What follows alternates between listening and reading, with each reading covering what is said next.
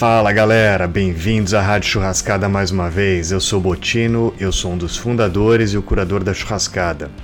A Rádio Churrascada vai trazer histórias, memórias e bastidores do nosso evento com um timaço de especialistas.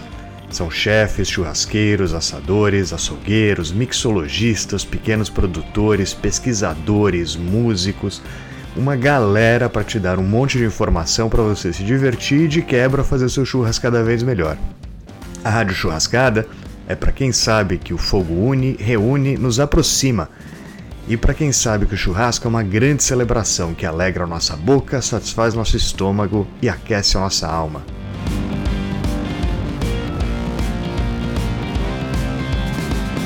Nesse episódio, vamos levar vocês para o nosso lindo Pantanal. Vamos falar com o Coronel Rabelo, que é um homem que está à frente da Brigada de Combate aos Incêndios que estão ardendo essa reserva biológica maravilhosa que a gente tem dentro do nosso país. A gente também vai falar com o chefe Antônio Albanese, lá de Corumbá, sobre o tradicional churrasco pantaneiro. O Marcelo Chimbo fala sobre um dos meus cortes preferidos, o não muito conhecido Flat Iron. E o bartender Alex Mesquita te ensina como preparar um Negroni perfeito feito. A chefe Paula Labac vai levar para você dicas sobre o Porterhouse e o nosso DJ residente, o Rocha, te conta a história de uma das nossas bandas favoritas, o Creedence Clearwater Revival. Vamos lá!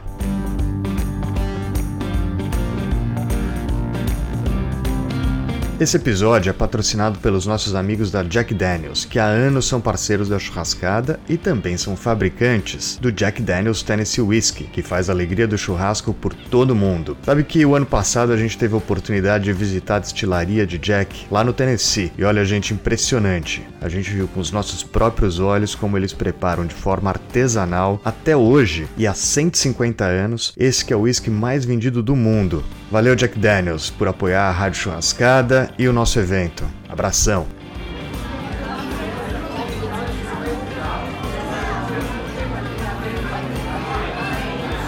Bom, galera, estamos aqui na nossa fila de espera, que é o lugar onde a gente joga conversa fora, bate papo com os amigos. É, eu queria aproveitar aqui para dizer para vocês que está sendo barato fazer a rádio churrascada. Tô adorando, para mim está sendo uma oportunidade de conversar com gente super bacana, gente que eu gosto, gente que eu admiro. Esse daqui é só o segundo episódio, a gente não sabe ainda como é, fazer tudo, todos os truques, todos os macetes. Mas a gente gostou tanto que resolveu fazer aqui um pequeno investimento para melhorar a qualidade do som, e vamos tocando em frente. Mais importante é que vocês participem, digam aí o que vocês estão achando. Se quiserem mandar uma mensagem direto para mim, pode mandar. Eu tô no arroba B-O-T-T-I-N-O, arroba Botino. Pode mandar tua mensagem, pode mandar tua sugestão, tua crítica, pode dar porrada, fica à vontade. Mas enfim, aqui na fila de espera, Hoje a gente é, vai falar com duas pessoas, não com um chefe apenas mas a gente vai conversar também com o Coronel Rabelo. O Coronel Rabelo, ele é a pessoa que está à frente da luta contra o fogo que está queimando o nosso Pantanal. E a gente também vai falar com o chefe Antônio Albanese, que é um chefe sul-mato-grossense, portanto, também um homem pantaneiro. A gente entrou em contato com os dois por uma razão muito simples, né? É muito sério o que está acontecendo no Pantanal é, e, obviamente, o Pantanal, por ter uma tradição agrícola e agropecuária tão importante, e o churrasco pantaneiro, como vocês vão ouvir, ele nasce um pouco disso. Ele está intimamente ligado, essa situação do Pantanal está intimamente ligado é, com o problema que está acontecendo acontecendo lá. Confesso para vocês que as últimas semanas para mim foram bastante emotivas, porque vendo as cenas dos animais sendo queimados, e resgatados, e das pessoas, né? As pessoas estão sendo resgatadas, estão sendo suas casas queimadas, é muito difícil. E a gente, junto com o Instituto Homem Pantaneiro, a gente está organizando na Fazenda Churrascada. Para quem não sabe, é o nosso endereço fixo que fica em São Paulo, é nosso restaurante, né? É, em São Paulo. A gente vai fazer ao longo do mês de outubro é, um prato muito especial é, de uma série que pretende trazer para vocês as tradições do fogo, as tradições do churrasco do Brasil inteiro. E a gente vai começar justamente com as tradições do churrasco pantaneiro. E parte da renda é, da venda desse prato vai ser revertida para a Brigada Alto Pantanal, que é justamente é, né, o grupo que está combatendo o fogo é, e é super importante. É, oficialmente há apenas 29 é, brigadistas na, no município de Corumbá. É, e o município de Corumbá, para quem não sabe, é maior do que a Holanda. Né? É um município muito grande e, obviamente, esse volume de brigadistas não atende toda a necessidade de uma área que, nessa data que a gente está gravando o podcast, que é dia 28 de setembro, já havia perdido 20% né, de sua área para o fogo. É, isso é, nunca havia acontecido antes. Mas, enfim, é muito difícil. A gente também vai fazer o troco solidário, então lá dentro da Fazenda Churrascada, quem quiser contribuir é, com um pouco mais pode contribuir. E basta também procurarem o arroba Instituto Homem Pantaneiro, o arroba é, Brigada Alto Pantanal para se informar um pouquinho melhor sobre essa campanha e poder ajudar da forma como vocês preferirem. Mas enfim, sem mais delongas, uh, eu queria convidar aqui então para nossa rádio o chefe dessa história toda, uh, o homem que está com as botas quentes uh, lá no Mato Grosso do Sul, Coronel Rabelo. Bom, eu queria. Como é que, como é que você quer que eu te apresente? Então, é, é, é, tem uma história, né? Todo mundo comumente me chama Coronel Rabelo, né? Meu nome é Ângelo Pacelli Cipriano Rabelo, mas Ângelo Rabelo, né? Então, Coronel Rabelo acho que fica mais. É um nome já. É, Conhecido. Quase, quase uma marca. tá bom. Você é do Pantanal? Com, com um pouco da tua história? É, eu, eu sou nascido, na verdade, em Belo Horizonte, né? Meu pai, sou mineiro. Meu pai veio transferido para cá em, nos anos 70. E nos anos 80 eu fui para a escola de oficiais da Polícia Militar. E isso, no ano de 82, é, retornei. E as primeiras missões que eu recebi, além das rotinas mesmo de quartel, foi iniciar é, um combate no Pantanal, porque naquele momento a caça ao curdo, jacaré, tráfico de araras azuis, né, que eram cobiçadas aí na Europa principalmente, é, tinha invadido o Pantanal. E, e, foi um momento muito forte também da, da, da, minha história, né? porque no final do ano de 83, numa dessas operações, eu tomei um tiro, perdi meu piloteiro, hum. e um tiro na testa, e eu é, consegui me deslocar até um ponto de proteção, mas meu tiro é, pegou aqui porque o coreiro só atirava o caçador de jacaré só na testa, porque era a prática dele durante a noite caçando jacaré. Tá. E, e eu quase, né, o, o, tiro lesionou a artéria, fez, abriu um tampão e lesionou o nervo.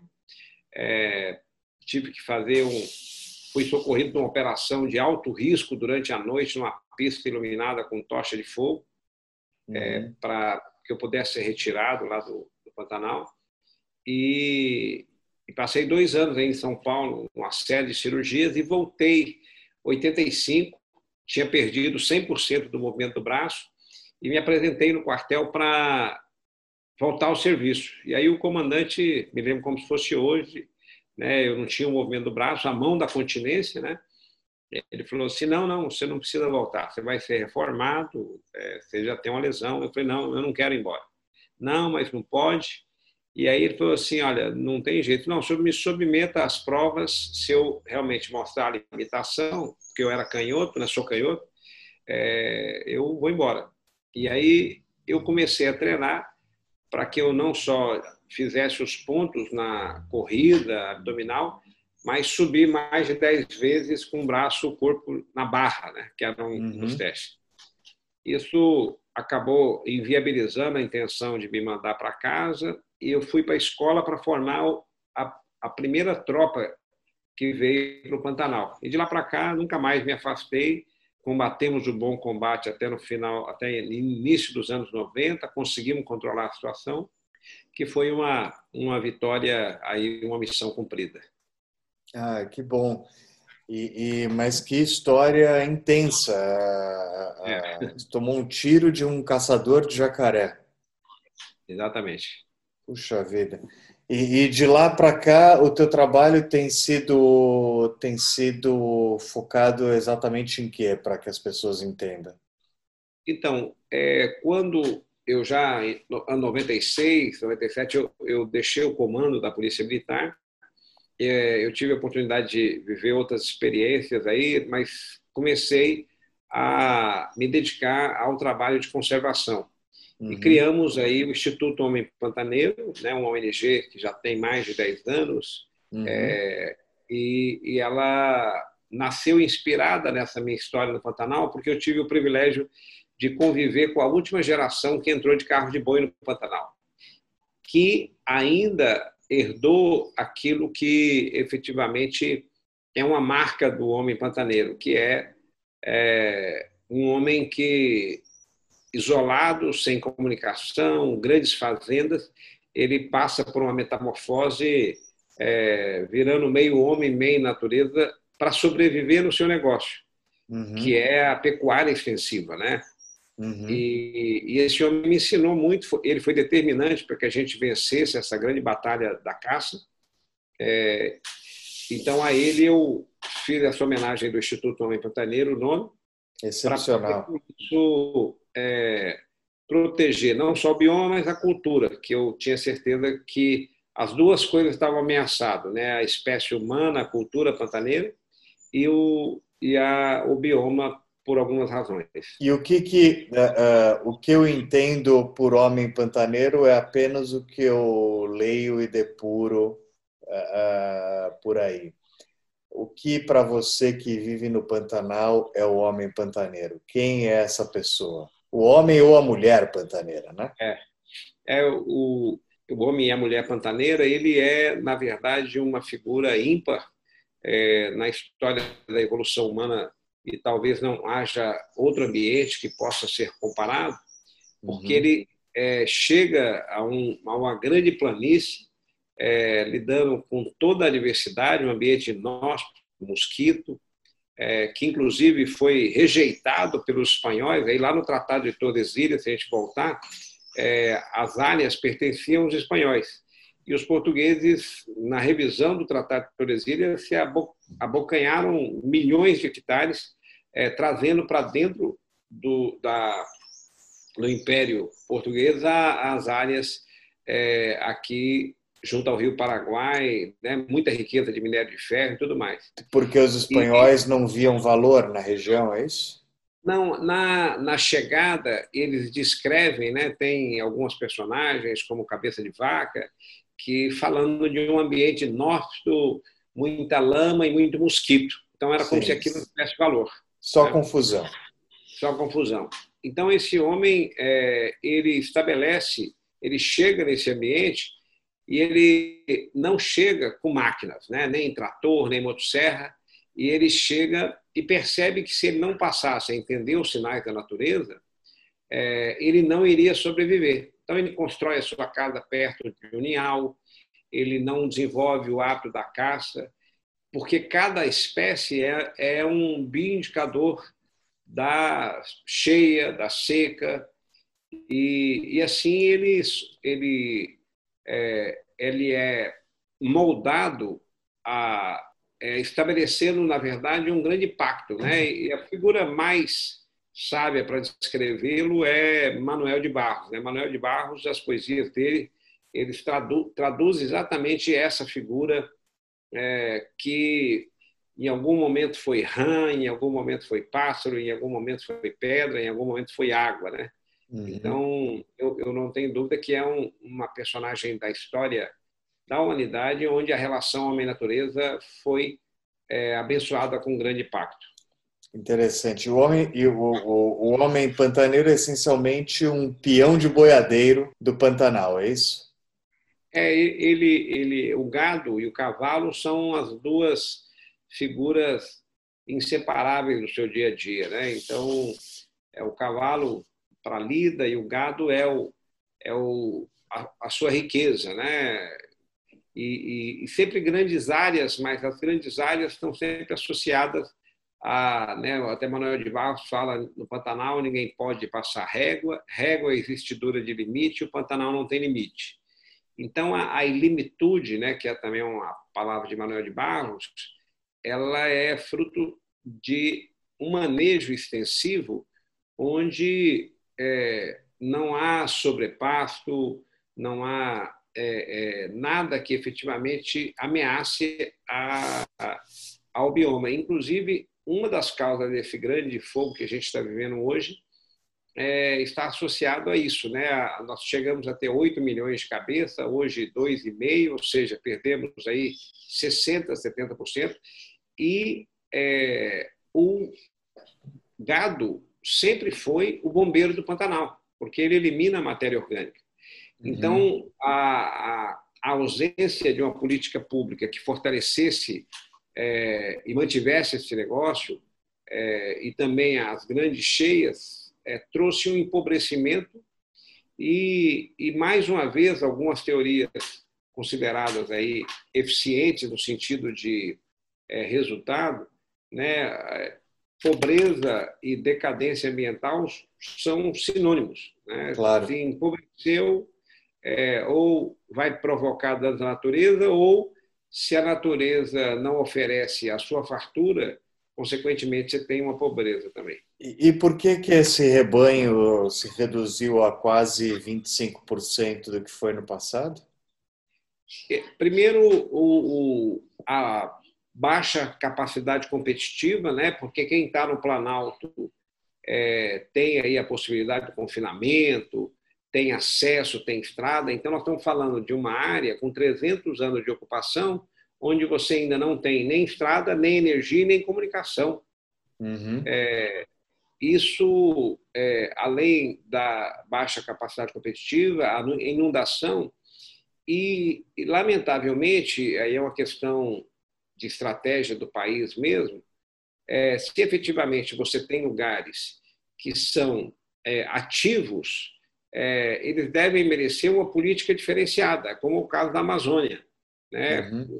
A floresta em pé, efetivamente, pode significar para o país uma fortuna para as próximas gerações. Inimaginável. A floresta em pé é sempre melhor, do ponto de vista melhor. econômico, inclusive.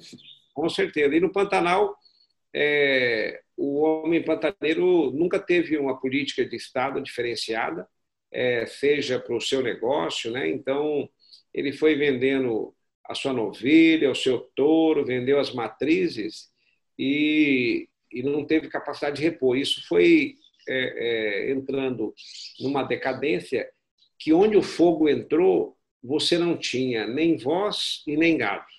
Hum. Isso é, para mim, uma coisa que me marcou muito. Bom, e fazendo aqui um. Eu, eu, eu, tive a oportunidade de conhecer o Pantanal e ficar encantado com a beleza natural e com a gente do Pantanal muitos anos atrás.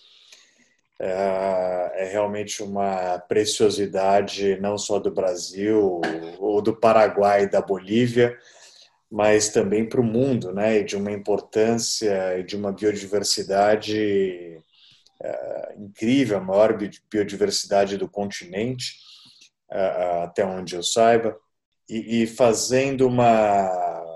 Eu fico muito triste com tudo que está acontecendo, com a situação é, das queimadas e da situação de risco dos animais sendo resgatados. É, mas eu estou, assim como muita gente, a gente está acompanhando essa situação pela televisão ou pela internet e tentando entender o que, que, está acontecendo. Eu queria entender um pouco da tua visão, que é um combatente do fogo, uma pessoa a, a, que se dedica à preservação ambiental, é, é, para entender um pouco mais do que realmente está acontecendo nesse lugar que é, é, é de vocês, mas pertence a todos, pertence ao mundo pela sua importância é, natural. Como é que essa coisa toda começou, Rabelo? Então, nós, como eu disse no início, a, a, recebemos os sinais da natureza e não prestamos atenção, né? Eu gosto sempre de fazer referência, né? Eu tive a oportunidade, você também conhece o Caminho de Santiago, né? E o Caminho de Santiago te ensina a resgatar uma coisa que é importantíssima. Né? Nós recebemos diariamente por diferenças de forças daí, sinais. E a gente foi ficando ao longo do tempo desatento, né? E o, os sinais eram claros que a gente tinha chegado menos chuva e, e lamentavelmente, é, a despeito desse alerta, é, não nos preparamos. Né? Uhum. Então, para você ter uma ideia, com o fogo começando em, em fevereiro, o, os brigadistas só chegaram no final de julho. Então, ele foi ganhando escala e ele começa, eu não tenho dúvida em afirmar que também foi a mão humana, né? o manejo, é, eu diria, com bons propósitos, mas totalmente desorientado. Né? Olha, esse ano, cuidado, né? menos fogo. Então, uhum. ele foi, foi constituído de uma maneira é, onde a desinformação, a falta de orientação, principalmente para a comunidade ribeirinha, fez com que nós fôssemos surpreendidos é, ganhando uma escala que já queimou mais de um milhão de hectares em Mato Grosso Sul. Mato Grosso, agora eu estava olhando os dados, já chega a 2 milhões de hectares, ou seja, 3 milhões de hectares foram queimados com perda é, para as pessoas, né, a saúde, a fumaça, não tenho Sim. dúvida em afirmar, é, prejuízo para as fazendas também, muitas fazendas queimaram suas cercas, é, um prejuízo para o homem pantaneiro e também para a biodiversidade, certamente, talvez nós nunca conseguiremos mensurar é, as dimensões da, das perdas. Né? Eu, eu, estou num território que começa ali na Serra do Molar e vai até lá em cima, a região de Poconé, que uhum. é uma das maiores populações de onça pintada do mundo em ambiente natural. Elas não estão em parques, estão em áreas fazendas, né? Uhum. E, e, isso é, né, para quem é quem vive na Europa, os próprios Estados Unidos, é, é, espécies silvestres, né? Você sai da capital de Campo Grande hoje ou de Cuiabá, a 200 quilômetros você pode ficar numa pousada e ter a oportunidade de ver uma onça pintada num ambiente livre. Isso é um ativo é, imensurável. Né? Imensurável. Então, esse fogo está é, sacrificando principalmente répteis, é, muitos mamíferos, né? tamanduá, é, e a onça pintada também, que é a principal moradora desse território atingida. E, e, e, você mencionou um pouco mais recentemente aí minutos atrás que é, é, o fogo, você não tem dúvida que começou pela mão humana, é, é mas que mão humana é essa exatamente? O que, é, que personagem é esse que acende o fósforo, que risca o fósforo? Então, ele, ele começou em pequena escala, é, moradores ribeirinhos para fazer a roça, é, aqueles estavam extraindo mel, né, acendendo fogo para afastar as abelhas, uhum. é, alguns para tirar madeira. E eu também é, quero crer, mas não da forma com que está sendo publicitado, fazendas que estão aí, é, talvez com um novo pantaneiro que está chegando e que ele, é, sem a devida cautela, tenha feito isso. Mas é, é um somatório, mas não é da cultura da, do Pantanal. É, ninguém acende um fogo, vira as costas e vai embora para a sede, porque ele sabe que esse fogo pode chegar a qualquer momento da sede.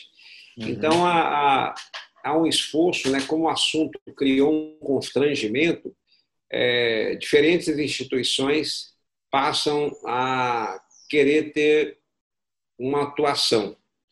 E eu não sei efetivamente se o resultado, em alguns momentos, agrega ou mais desagrega, né? Uhum. Porque ele vai criando uma dicotomia que é muito ruim, né? Os ambientalistas e os produtores.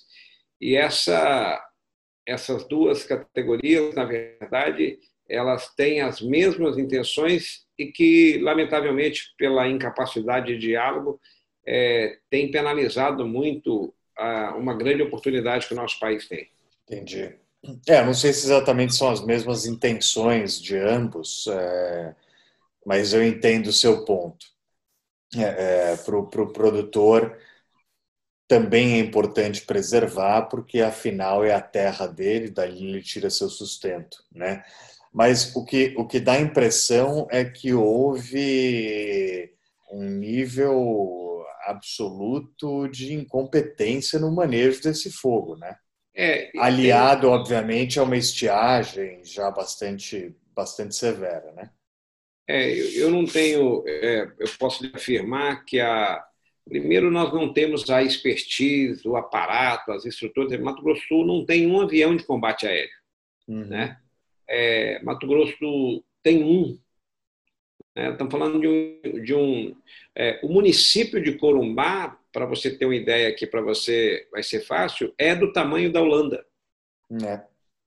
Então, é, e nós somos aqui 100 mil habitantes e né, a Holanda acho que são 16, 17 milhões. Então, é, 17 tem milhões, grandes, exatamente. É, grandes espaços vazios e, e esse fogo ele chegou em lugares onde só em agosto que a gente passou a contar com a, o, o envolvimento das Forças Armadas na logística, né, nos helicópteros, que a gente conseguiu chegar em lugares onde o fogo estava.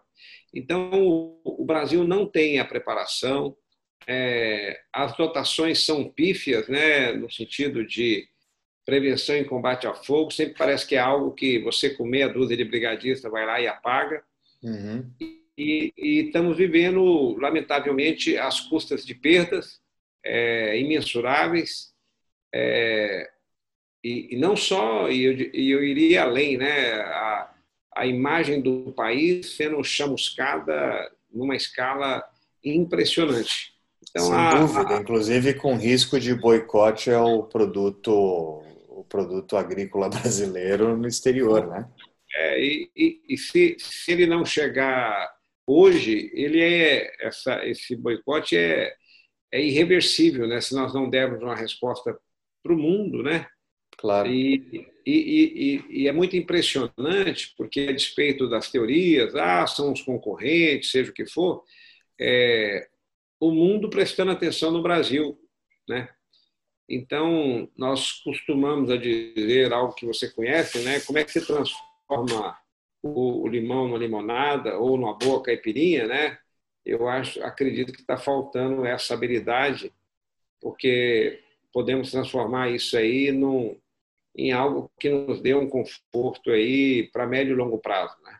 Muito bem. E qual é a perspectiva, na, na sua opinião? Agora, finalmente, as Forças Armadas resolveram se mexer, né? Chegaram a o quê? Uma semana né? no, no Pantanal? É, desde agosto elas entraram.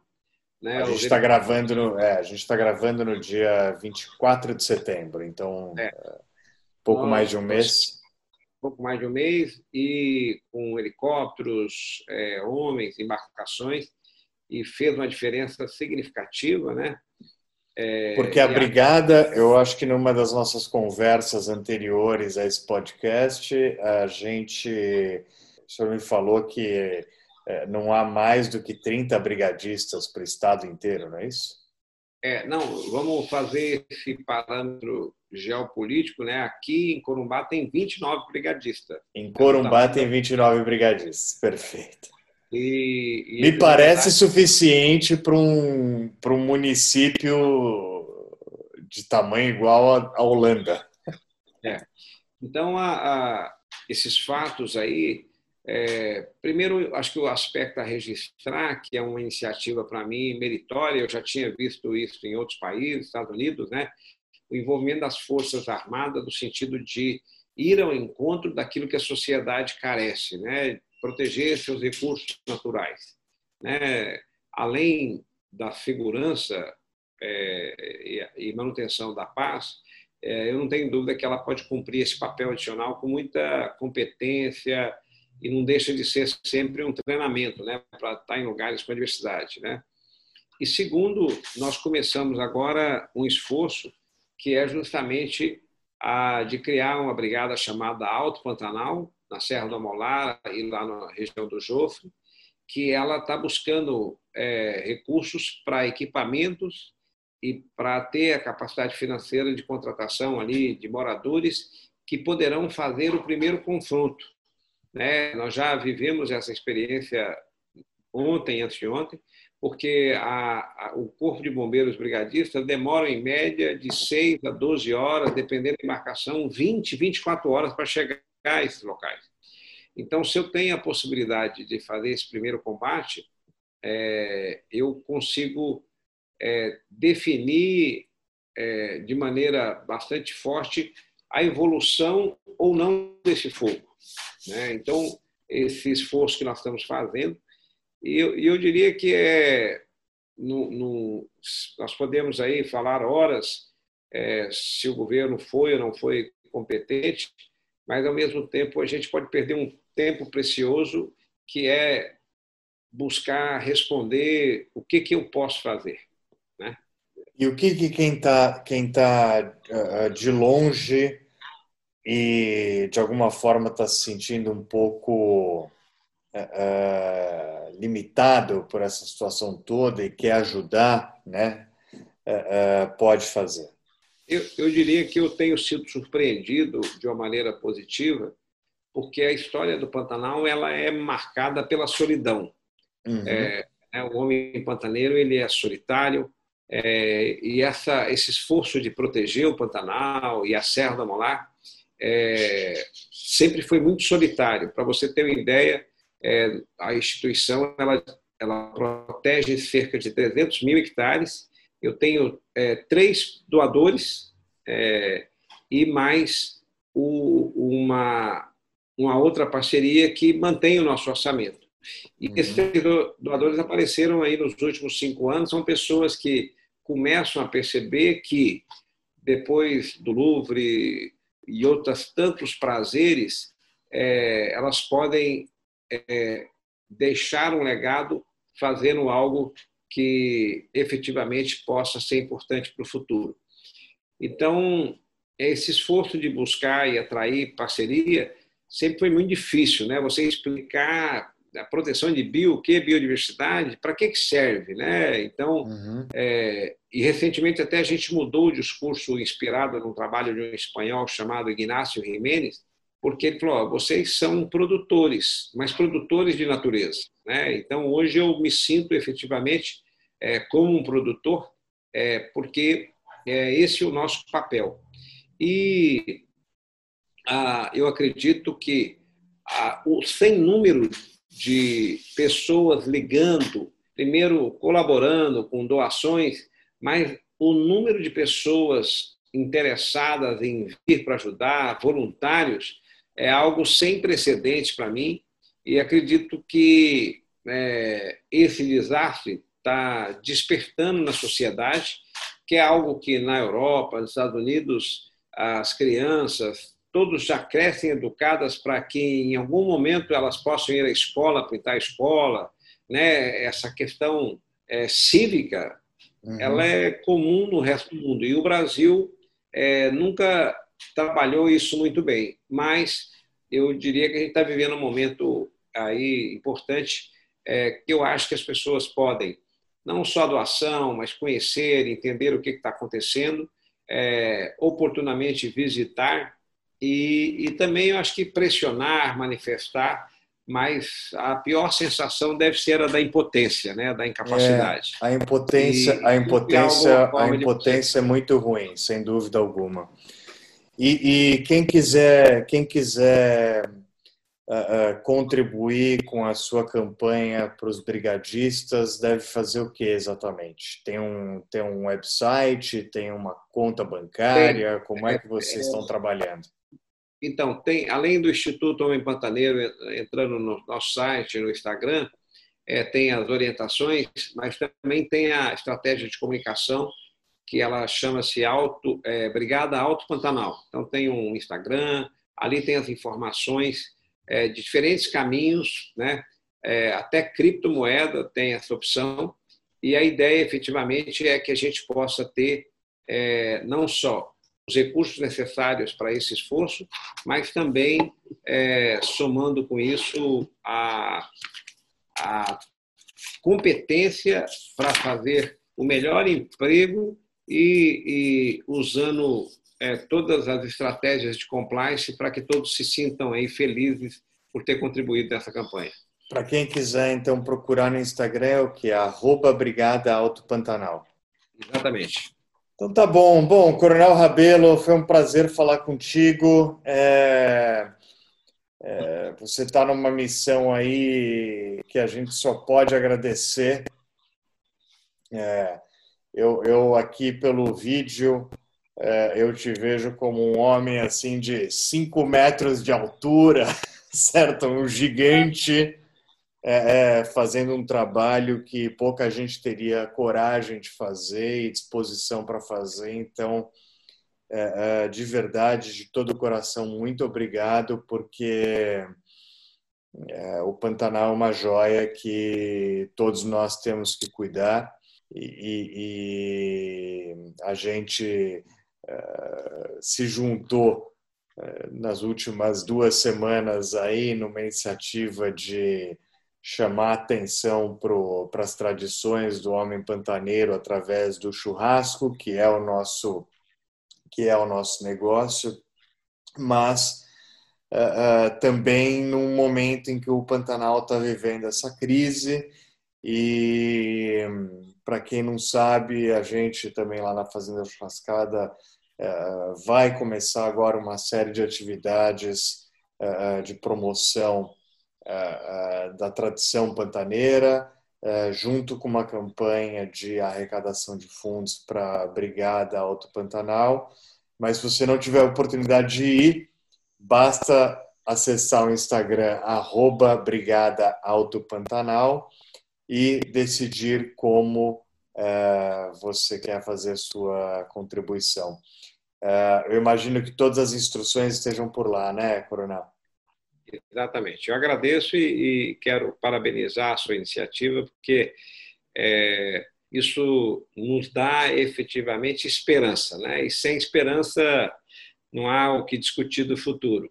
Então, obrigado e, vamos, vamos somando e acho que a gente pode aí é, bater um papo aí também um pouco mais sobre a, esse bioma tão fantástico que o país tem que ter, tem que conhecer para cada vez mais ter orgulho.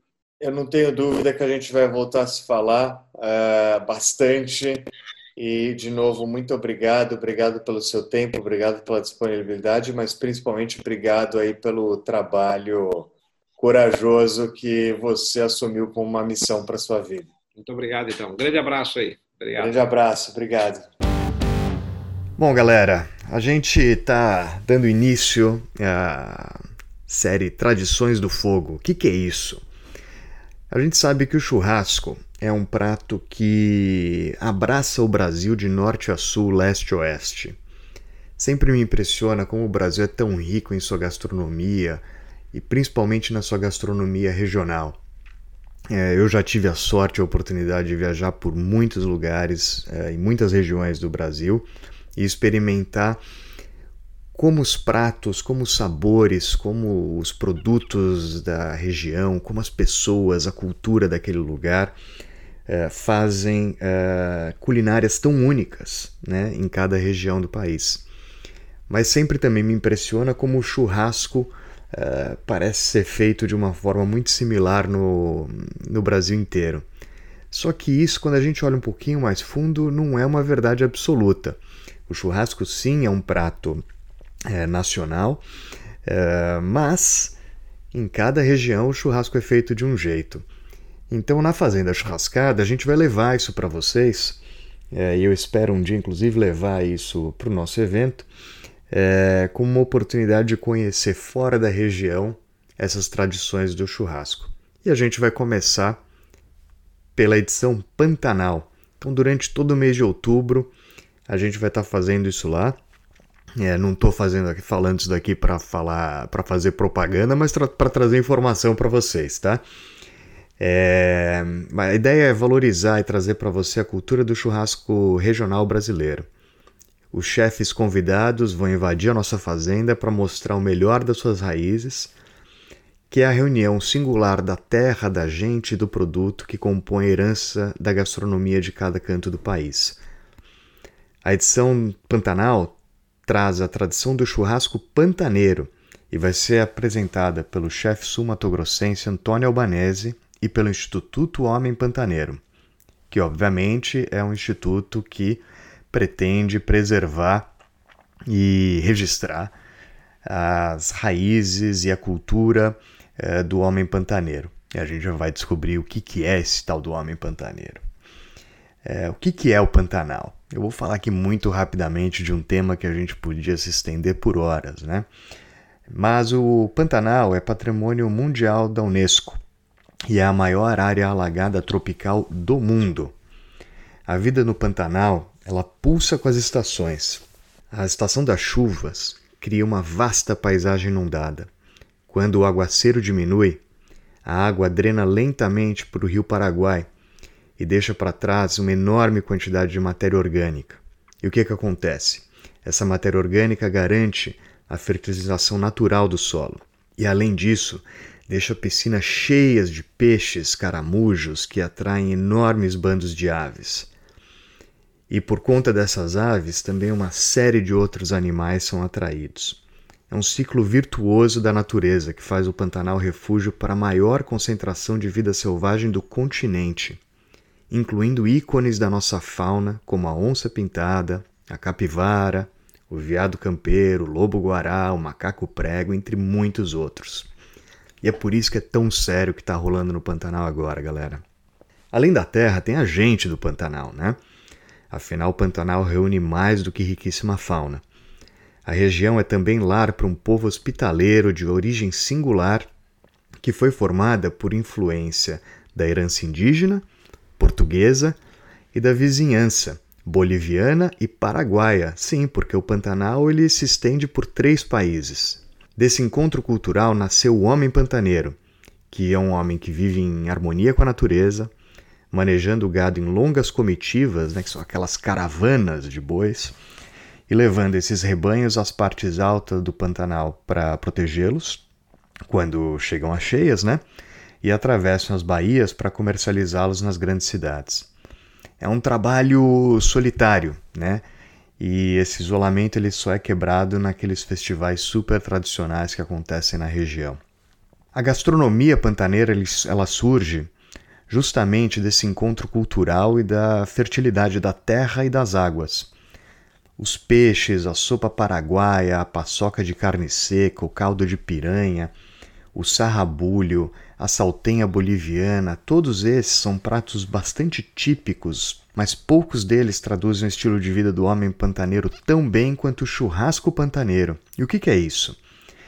O churrasco pantaneiro ele nasce justamente é, durante essas comitivas né, de manejo do gado, é, para se alimentar. É, o, o peão de boiadeiro ele prepara as margens dos rios é, cortes bastante típicos ao fogo de chão. É, são cortes que só são encontrados realmente lá no Pantanal.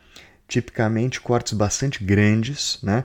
É, de nomes que eu vou falar aqui até correndo o risco aqui de errar alguma coisa, porque a pronúncia, perdão, né? É, que cortes são esses? A gente tem o surtum, a pandorga, a manta de ferro, é, enfim, é, são cortes que só são encontrados lá, né? E eles são temperados com sal de boiadeiro, né, que é o sal umedecido, e assados ao fogo de chão, principalmente com a lenha de angico, em varas de pau que são cortadas ali na própria margem, né? Os acompanhamentos eles incluem mandioca, vinagrete, sarrabulho.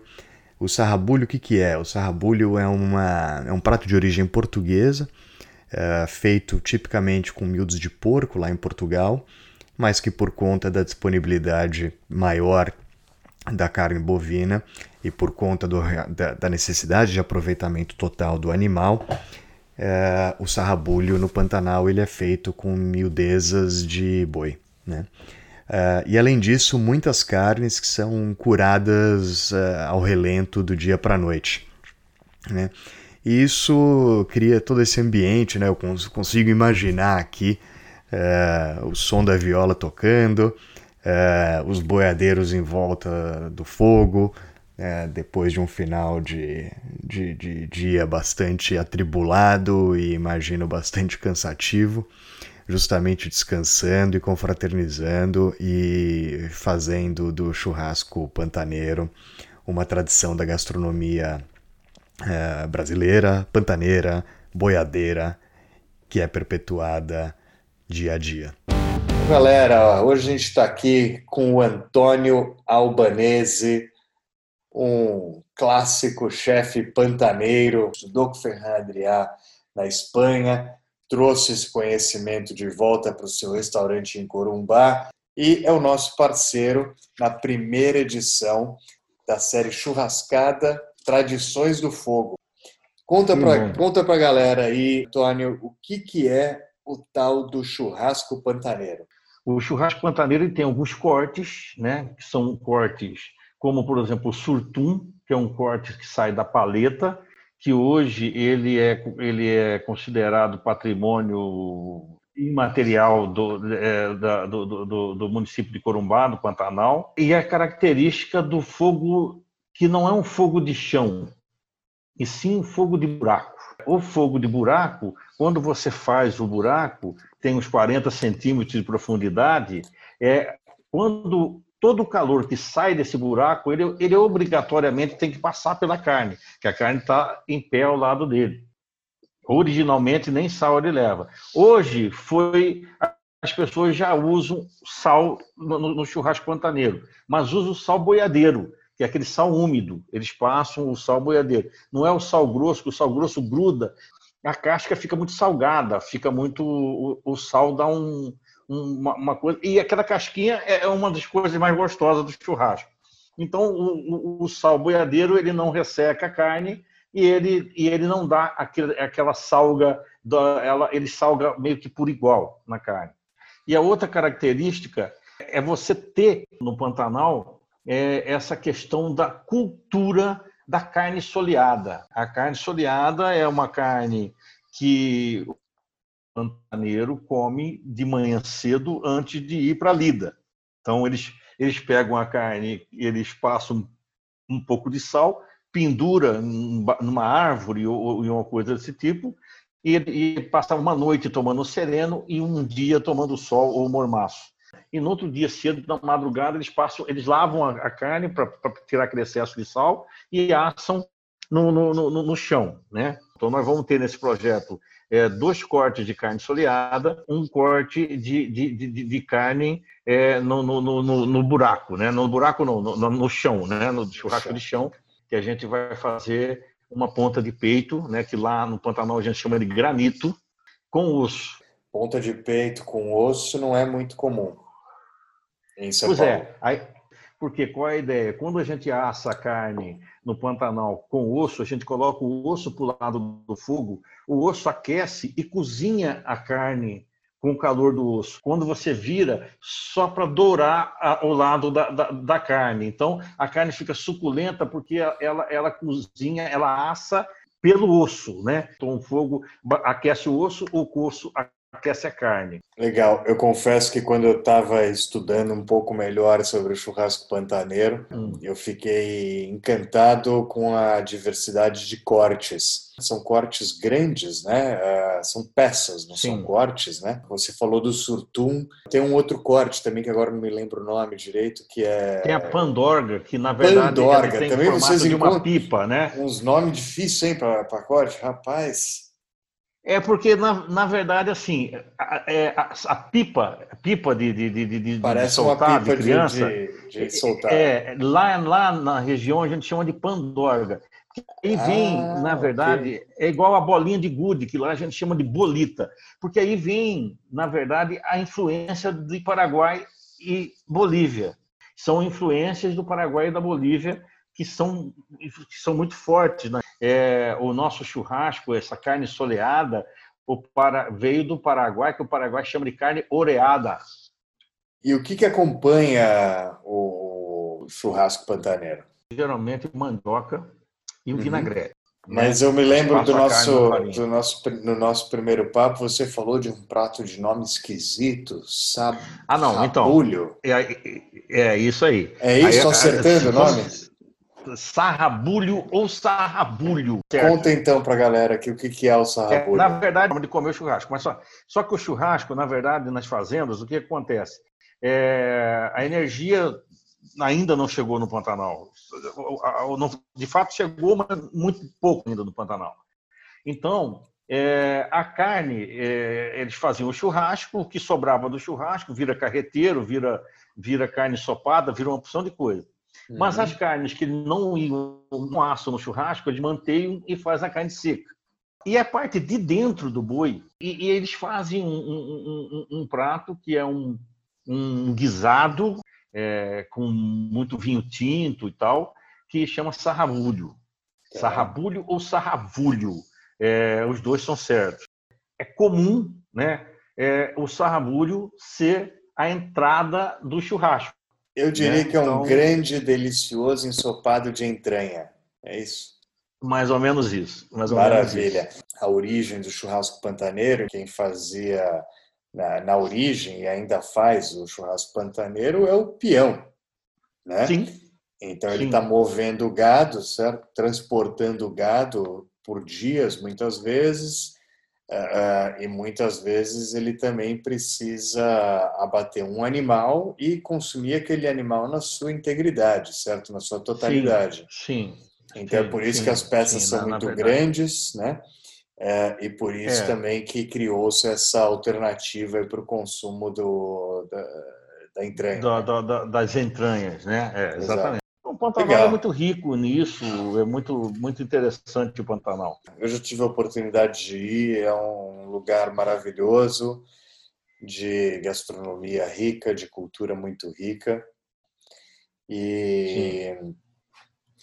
te desejo aí o maior sucesso na apresentação do teu projeto lá na Fazenda Churrascada.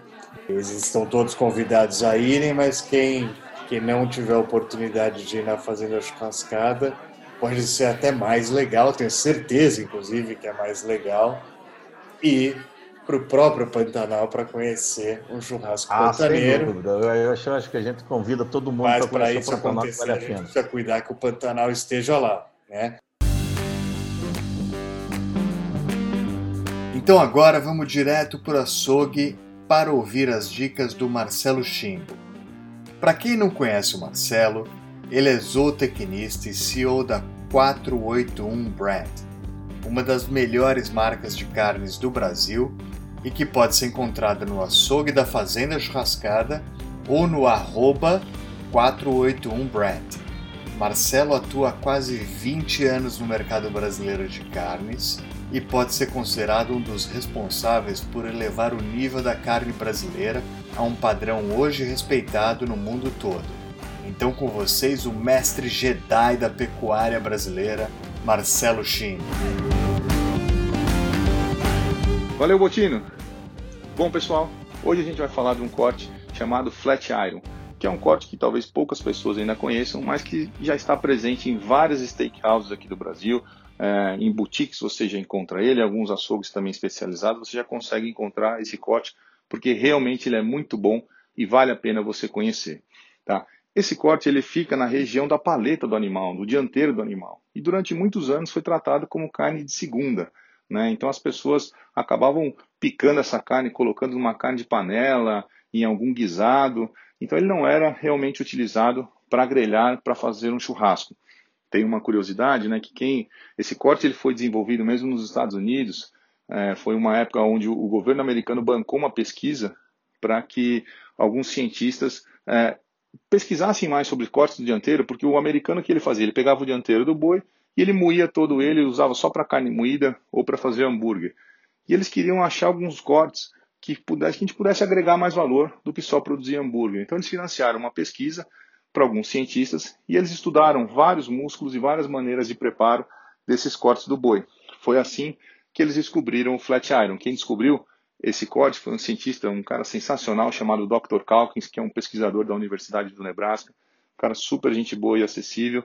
E ele foi quem descobriu esse corte e ele identificou que esse corte, pasmem pessoal, um corte que está no dianteiro do boi, ele é o terceiro corte mais macio de toda a carcaça.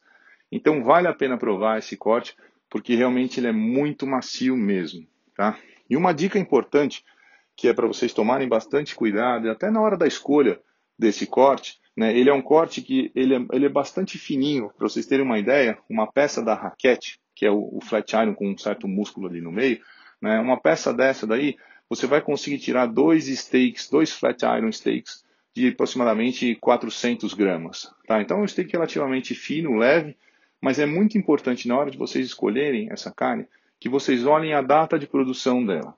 Porque esse corte, no processo de maturação, ele vai, ele vai acentuando muito o sabor. Então, passados 15 dias já da data de produção, da data de produção do, do, do, animal, do abate do animal, você já tem já uma alteração de gosto e vai ficando muito forte. E até se você pegar assim, cortes como esse com 30 dias de produção, já tem o que a gente chama de liver taste, quase um gosto de fígado já mesmo. Ele tem uma alteração muito rápida de sabor. Então é muito importante que na hora que você vai comprar esse corte, você pegue ele com até 15 dias de produção, né, ou que pegue ele congelado também, que ele tenha sido maturado por 15 dias e depois congelado, assim também não tem erro também na hora da escolha desse corte. E na hora de preparar, poxa, é um corte relativamente fino. Se você for fazer na grelha, tomar bastante cuidado para não deixar ele passar do ponto. Ou você pode também usar uma chapa de ferro bem quente, que também funciona muito bem. Tá bom, pessoal? Esse aqui foi mais uma das nossas dicas aqui do nosso açougue. Um abraço. Valeu, Chimbo! Como o churrasco que se preza é sempre acompanhado por um ou muitos copos gelados, vamos direto para o bar. No Instagram, ele é simplesmente o arroba o Alex Mesquita. Mas o Alex Mesquita é também um dos grandes mestres das coqueteleiras do nosso país e um dos mais premiados bartenders brasileiros. Referência em coquetelaria na América Latina. Então, por que o gelo é tão importante quanto o fogo? Com vocês, Alex Mesquita. Olá, Botino, tudo bem? Hoje eu vou falar para vocês de uma receita que, na verdade, é um outro grande clássico da coquetelaria mundial e nos últimos anos tem feito bastante sucesso. E aqui no Bar da Fazenda Churrascada não poderíamos deixar de fora. Eu estou me referindo do clássico italiano Negroni. Isso mesmo, pessoal, Negroni. Para quem não conhece o Negroni, ele é feito com partes iguais de gin, vermute italiano e Campari. E como decoração, sempre colocamos uma rodela fina e fresca de laranja, podendo ser até mesmo a velha e boa laranja Bahia. Ele também é servido como um grande aperitivo e combina muito bem com essa enorme variedade de carnes que é servida na fazenda churrascada. A história oficial conta que o conde Camilo Negroni sempre bebia em um café muito especial na Itália, chamado Café Casone, onde costumava beber um clássico italiano chamado americano, que remonta aí à data de 1860 e era feito com partes iguais de Campari e vermute tinto. Porém, era adicionado água gaseificada em um copo long drink com bastante gelo. Acredita-se que o americano antecedeu o clássico italiano Negroni que conhecemos hoje. E aí, um belo dia, Camilo Negroni pediu para o bartender substituir a água gaseificada por gin, em homenagem às suas inúmeras viagens a Londres, na terra da rainha. De certa forma, essa homenagem rendeu também o nome próprio desse coquetel. Afinal, lembrando que coquetel é sempre a mistura de dois ou mais ingredientes alcoólicos no mesmo copo e na mesma taça. Então, pessoal, eis que surge o nome em sua homenagem, Negroni. Botino, eu espero que você e todos que estejam nos escutando tenham gostado dessa história. Eu me despeço aqui com um grande abraço. Eu sou Alex Mesquita, mixologista e consultor de bar, responsável pela carta de drinks da Fazenda Churrascada. Até mais, pessoal! Boa, Alex. E lembrem-se, hein? Se beber, beba com responsabilidade e não dirijam, hein, galera? Agora que já estamos com o copo cheio, vamos direto para o fogo, onde lá está com a barriga nas grelhas, chapas, varais e defumadores, uma das mais versáteis chefes brasileiras, a nossa rainha da brasa, a chefe Paula Labac, para te passar aquela manha de como arrebentar no seu próximo churras. Toca aí, Paulinha! Bom dia, Botino. Bom dia, galera da churrascada. Tudo bem? Eu sou a chefe Paula Labac. Estou aqui para contar mais uma dica para vocês de receita legal. Hoje eu queria falar um pouquinho sobre o porterhouse. O porterhouse é aquele corte é, que muita gente confunde com o tibone, né? O tibone, ele tem aquela, o osso em T, o porter também tem o osso em T, só que o tibone é só contra filé e filé mignon. E o porterhouse tem contra filé, filé mignon e um pedacinho do alcatra. Muito bem. Como que a gente vai fazer esse, esse corte?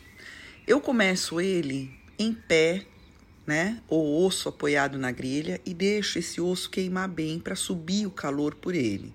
E aí o que, que vai acontecer? Eu não vou ter a carne próxima ao osso com aquele aspecto de crua.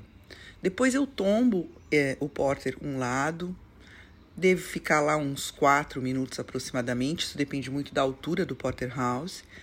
Tombo ele para o outro lado, uns 5 minutos ou uns 3 minutinhos.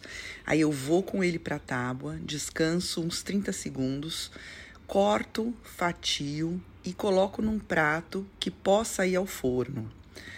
Nesse momento, a gente remonta ele no osso, né? Corto, monto o osso no prato, monto as fatias de um lado, monto as fatias do outro. E aí vem um segredo bacana. Aí você pode usar ou uma manteiga clarificada, o ghee, né? Ou a manteiga texana, que é o que eu mais gosto de usar, que eu aprendi lá no Texas, que é o que? É a gordura do peito bovino, que você vai derreter, coar e aí você vai usar. Então a gente daí vem com essa gordura, põe uma concha dessa gordura em cima do porterhouse e leva ele para o forno a 300 graus. Quando essa gordura estiver borbulhando, você tira e ele está pronto, delicioso para você servir. Então essa foi a nossa receita de hoje, a nossa dica de hoje aí para o seu churrasco. Se você não quiser finalizar no forno, não precisa, você pode finalizar ele na grelha, é, dá o ponto na grelha. Não esqueça que usar termômetro não tem erro nenhum tá? Então use um termômetro, veja o ponto que você quer, central da carne, e é isso aí. E aproveite o seu. Aqui hoje é feriado, aproveite o seu dia aí e faça um churrasco. Um beijo. Show, hein, Paulinha? Bom, para quem quiser acompanhar o trabalho da Paula, sigam arroba pelabaque, arroba labaque com K e agora, como o churrasco é uma grande festa e toda festa precisa de boa música, vamos para o nosso último bloco com o músico e DJ residente Rocha Junkyard. Ele vai te apresentar um dos sons mais legais para animar o churrasco, por sinal, animar qualquer festa. Então, com vocês, direto do palco de algum lugar perdido num universo paralelo entre dois espetos e duas caixas de som, o Honky Tonk DJ Rocha Junkyard. Salve Botino! E aí, galera do churrasco? Eu sou o Rocha Junkyard, já discotequei na churrascada e curto tomar conta do som das festas por aí. Dessa vez eu separei uma outra banda lendária da história do rock, do country rock e todos os gêneros que eles influenciaram. A banda só tem 61 anos e apesar dos caras não estarem mais juntos, eles continuam em atividade. É isso aí. Me fala se você já ouviu isso daqui, ó.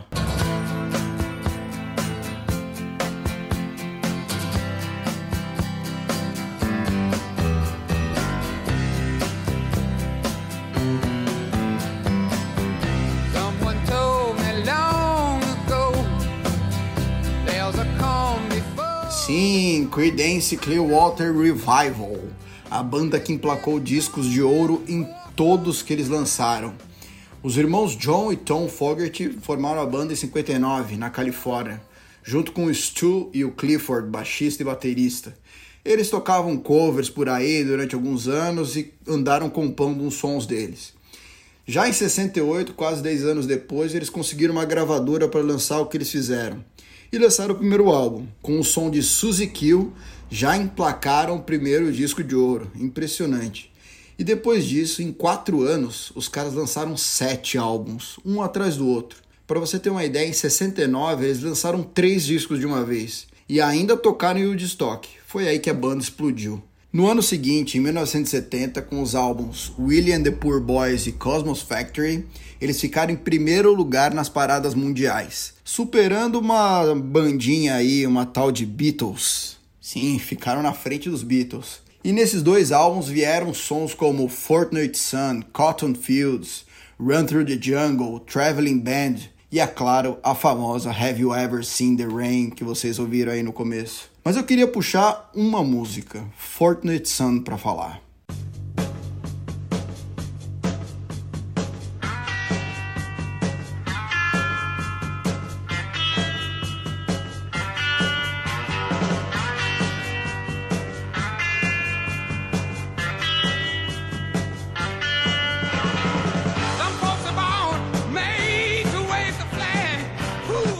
Eu acho esse som um dos mais legais e icônicos deles. Composta pelo vocal John Fogerty, é uma música de protesto que critica o envolvimento dos Estados Unidos na Guerra do Vietnã e fala dos privilégios dos filhos da elite do país que não eram mandados para o combate, simplesmente assim. E esse som foi tão importante que ele é trilha sonora de filmes como Forrest Gump, Duro de Matar e uma porrada de outros filmes aí.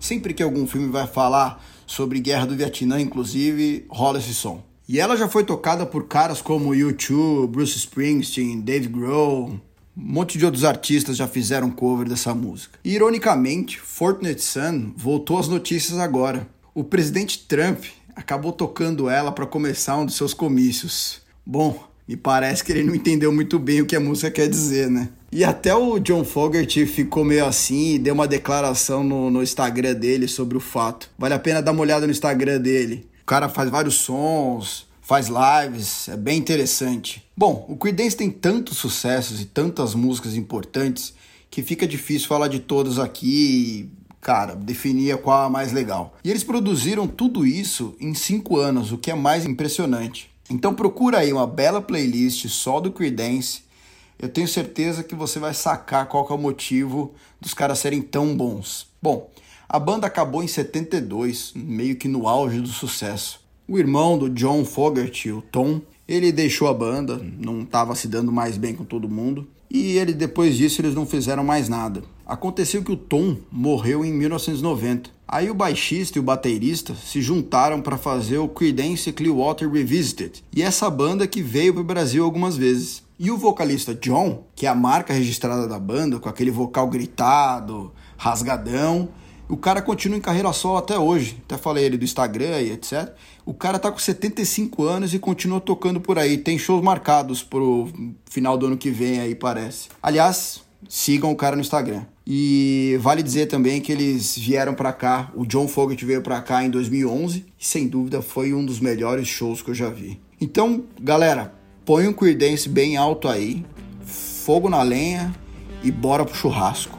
Valeu e até a próxima. Animal, Rocha, valeu, cara.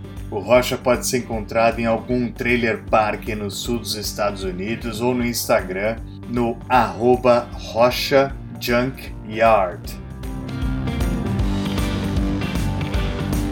Pois bem, meus amigos e amigas, assim encerramos mais um episódio da Rádio Churrascada, que contou com a produção técnica do Rodrigo Peters, do podcast É Fogo, que também traz excelente conteúdo para vocês que amam churrasco.